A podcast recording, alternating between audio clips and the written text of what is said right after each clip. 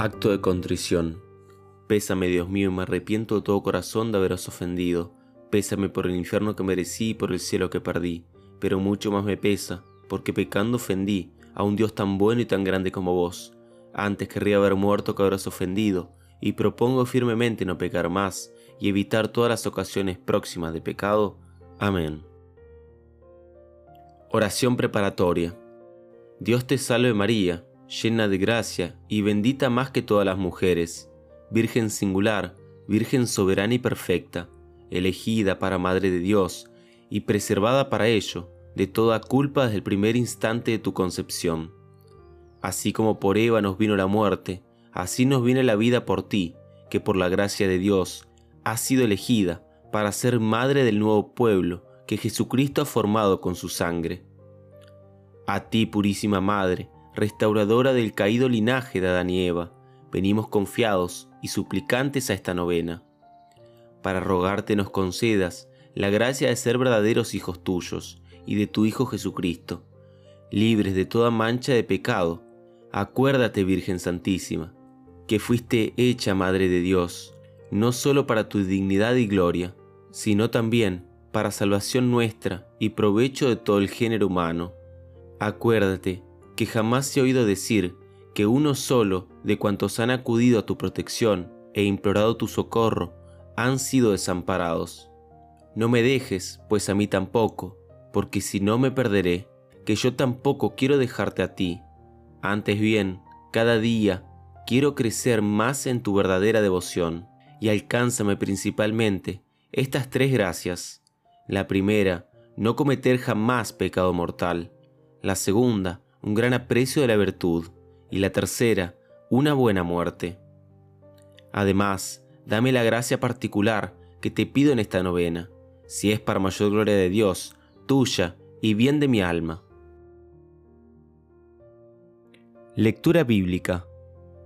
Bendito sea Dios, Padre nuestro Señor Jesucristo, que por Él nos ha bendecido desde el cielo con toda bendición del Espíritu, porque nos ha elegido en Cristo antes de la creación del mundo, para ser santos e inmaculados en su presencia por el amor, destinándonos ya entonces a ser adoptados por hijos suyos por medio de Jesucristo, conforme a su querer y a su designio, a ser un himno a su gloriosa generosidad. A Él, por quien entramos en herencia, elegidos de antemano según el previo designio del que realiza todo conforme a la decisión de su voluntad para ser nosotros alabanza de su gloria. Palabra de Dios. Consideración. Consideramos como Dios eligió y señaló, desde el principio y antes de los tiempos, una madre para que su unigénito Hijo, hecho carne de ella, naciese de la dichosa plenitud de los tiempos, y tanto la amó por encima de todas las demás criaturas, que en solo ella se complació con señaladísima benevolencia, por lo cual la llenó de tanta gracia, sacada del tesoro de su divinidad, por muy encima de las demás ángeles y santos, que ella, absolutamente siempre libre de toda mancha de pecado y toda hermosura y perfecta, manifestase tal plenitud de inocencia y santidad, que no se concibe en modo alguno mayor después de Dios, y nadie puede imaginar fuera de Dios. Procuremos amar, con sincera piedad filial, a la Purísima Virgen María, la Toda Hermosa. Coloquemos en un lugar de honor de nuestro hogar su sagrada imagen y manifestemos con nuestra caridad que somos sus hijos. Oración del sexto día.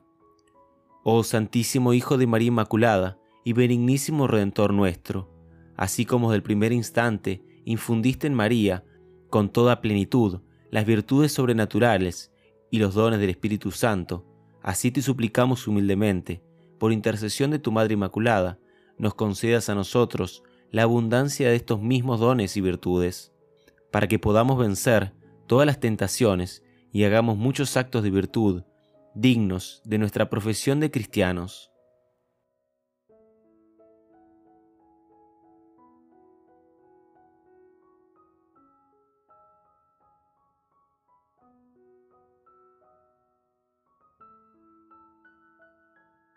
Oración final.